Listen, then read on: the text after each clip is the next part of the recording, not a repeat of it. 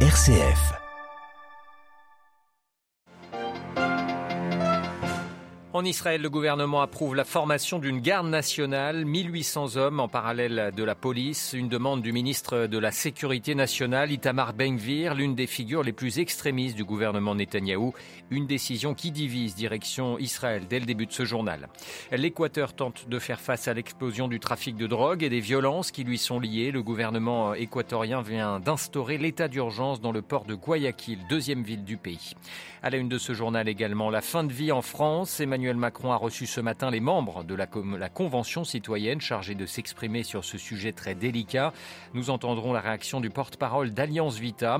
Et puis le pape François a reçu ce matin au Vatican les membres des, des caisses de retraite italiennes. L'occasion de parler retraite et travail. Le compte-rendu à la fin de ce journal. Radio Vatican, le journal Olivier Bonnel.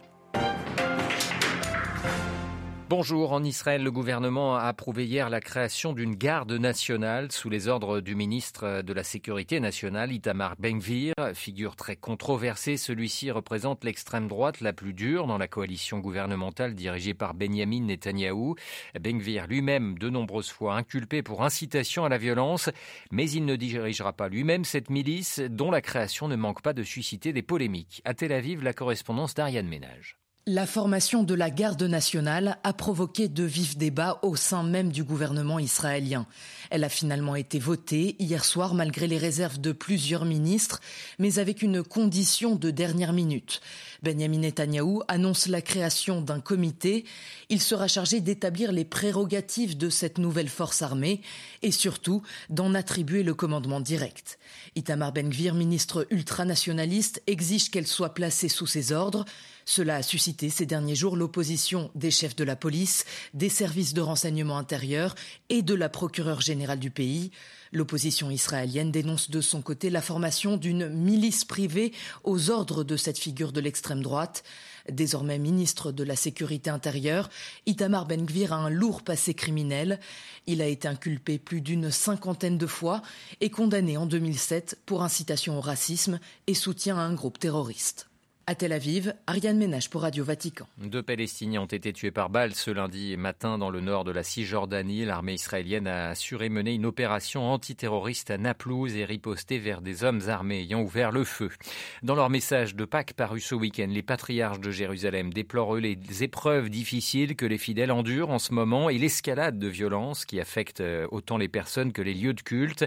Les tensions en Terre Sainte qui continuent de susciter l'inquiétude, la protection des lieux saints de Jérusalem préoccupe en particulier le roi de Jordanie, Abdallah II, garant des lieux saints. Lors d'une réunion à Amman hier avec les chefs religieux musulmans et chrétiens de la ville, Abdallah II a réitéré sa préoccupation à l'égard de leur sauvegarde. Des experts de l'ONU accusent plusieurs hauts responsables sud-soudanais de graves violations des droits humains. Parmi eux figure le gouverneur de l'État septentrional de l'unité ainsi que le lieutenant général des forces de défense du peuple sud-soudanais. La commission d'experts indépendants de l'ONU a mené l'enquête pendant un an dans six États différents du Soudan du Sud.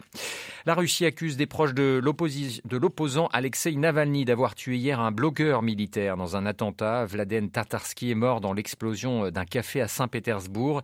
Les autorités russes ont également annoncé avoir arrêté une suspecte. Sur le terrain des combats en Ukraine, le groupe Wagner a revendiqué ce matin avoir pris la ville de Bakhmut, ville symbole des combats acharnés sur le front de l'Est. Vladimir Poutine a lui annoncé la création d'un fonds de soutien pour les soldats envoyés au front, un décret pour les défenseurs de la patrie selon son intitulé officiel. Il devrait permettre de soutenir les familles des soldats morts sur le terrain. Et puis toujours concernant cette guerre ukrainienne, l'UNESCO annonce que les dégâts infligés au patrimoine culturel ukrainien depuis plus d'un an s'élèvent à près de 2 milliards et demi d'euros. Quelques 248 monuments ont notamment été endommagés, dont certains totalement détruits. La directrice générale de l'UNESCO, Audrey Azoulay, est en Ukraine ce lundi. Un vent de changement en Finlande où le Parti social-démocrate de la première ministre Sanna Marin est arrivé en troisième position des élections législatives organisées hier. C'est son rival de centre-droit Petteri Orpo qui est arrivé en tête juste devant l'extrême droite. La Finlande qui devrait bientôt avoir une, un gouvernement de euh, coalition de droite à sa tête. Direction à présent l'Équateur où le gouvernement a déclaré ce week-end l'état d'urgence à Guayaquil, la deuxième ville du pays. C'est la troisième fois que cela se produit dans cette ville importante portuaire en dix ans, devenue la plateforme du narcotrafic et qui est toujours rongée par les violences. La correspondance régionale d'Anne Proenza. Des faits d'une rare violence ont été enregistrés ces derniers jours dans différents endroits de ce petit pays qui a vu son taux d'homicide doubler entre 2021 et 2022. La province côtière d'Esmeralda, située elle au nord-ouest à la frontière avec la Colombie, est aussi soumise à l'état d'urgence depuis début mars.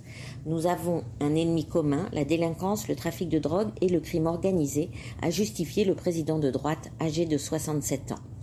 Pour lutter contre la violence, Guillermo Lasso a aussi annoncé avoir modifié un décret afin d'autoriser, je cite, la possession et le port d'armes à usage civil pour la défense personnelle. Situé entre la Colombie et le Pérou, les principaux producteurs de cocaïne au monde, l'Équateur a saisi plus de 200 tonnes de drogue en 2022 et la même quantité en 2021. En 2022, l'état d'urgence avait déjà été décrété à trois reprises dans la région de Guayaquil pour lutter contre les violences liées au trafic de drogue. Anne Proenza, Bogota pour Radio Vatican. 42 personnes arrêtées hier au Venezuela dans un coup de filet anticorruption. Il vise en particulier des personnes liées à la compagnie pétrolière publique Petroleos de Venezuela. Cette opération avait entraîné la démission euh, le 21 mars euh, dernier du ministre du pétrole, pourtant homme clé du pouvoir, visé par des sanctions américaines. En France, le délicat dossier de la fin de vie est au centre de l'actualité. Le président Emmanuel Macron a reçu ce matin à l'Elysée les 184 Français tirés au sort, membres de la Convention citoyenne sur le sujet ils ont rendu leurs conclusions hier, se prononçant pour l'euthanasie et le suicide assisté sous condition. Un débat qui divise. Le seul développement accru des soins palliatifs a fait l'objet d'un consensus. Le chef de l'État français dit ce matin souhaiter désormais un projet de loi d'ici la fin de l'été. La balle est à présent dans le camp des parlementaires. Un choix de société, nous explique Tuc Dualderville, le porte-parole d'Alliance Vita on a un choix de société qui s'offre à nous entre la culture de la vulnérabilité qui estime que toute personne reste toujours digne, digne d'être soignée, digne d'être aimée, et de l'autre côté, une société euh, où on érige en idole l'autonomie personnelle et la toute-puissance de la volonté, aboutissant à l'auto-exclusion des personnes vulnérables et fragiles. La voix, naturellement, reste au fort. Les fragiles, les faibles euh, ont heureusement quelques porte-voix, mais au fond, peu de voix. Et nous avons tous tendance, moi le premier, à risquer de mépriser les situations où nous sommes vulnérables. Nous avons peur d'être dépendants. Et donc, le grand risque, c'est de croire qu'il y a d'un côté la bonne santé, le bonheur, euh, le bien-être, et de l'autre côté l'épreuve, la maladie, le malheur. Alors que l'expérience en fin de vie, c'est que nous découvrons que des moments nous offrent simultanément cette peine, cette douleur, et également ces moments si précieux où dans la vulnérabilité, on se dit des choses qu'on ne se disait pas quand on était bien portant. Tuc Dualderville, porte-parole d'Alliance Vita, interrogé par Delphine Allaire. Deux nominations épiscopales aujourd'hui pour la France. Le pape François a nommé ce matin Monseigneur Jean-Pierre Vuillemin, évêque du Mans, dans l'ouest de l'Hexagone.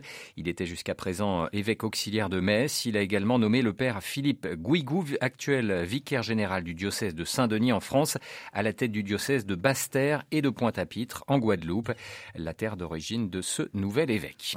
Maintenir un système de retraite basé sur la solidarité entre les générations. Ce matin, le pape François au Vatican a reçu en audience 400 membres de l'INS, la caisse des retraites italienne. Il a donc profité pour développer sa vision du travail et du système de retraite, Marine Henriot. Oui, et dans cette vision du pape François, le bien-être est essentiel, celui des travailleurs comme celui des retraités. Et par essence, un lien solide entre les générations est une condition préalable au bon fonctionnement des régimes de retraite, a expliqué François, ce qui représente un défi dans les pays vieillissants, notamment en Italie où l'âge moyen est de 45 ans. Les travailleurs étrangers qui n'ont pas la nationalité italienne sont également essentiels à un système de retraite viable, a rappelé François, invitant à faire preuve de gratitude envers ces travailleurs étrangers souvent mal considérés dans la péninsule. Nous sommes interdépendants les uns des autres, a ajouté le pape, avant de procéder à trois appels. Stop au travail non déclaré, car il ne permet pas aux familles de cotiser. Deuxième appel, non à l'abus du travail précaire. Il a un impact sur le choix des jeunes et il les oblige parfois à travailler même lorsqu'ils sont épuisés. Et enfin, Olivier, le dernier appel du pape François, le travail doit être décent et donc pour cela, il doit rester libre, créatif, participatif et solidaire. Merci beaucoup Marine Henriot et toutes ces informations sont bien évidemment à retrouver en détail sur notre site vaticannews.va. Voilà, c'est au Vatican que s'achève ce journal. J'aurai le grand plaisir de vous retrouver pour une nouvelle édition de l'actualité vaticane de l'Église et du monde. Ce sera ce soir à 18h en direct de Rome, bien sûr. Et d'ici là, je vous souhaite une excellente après-midi.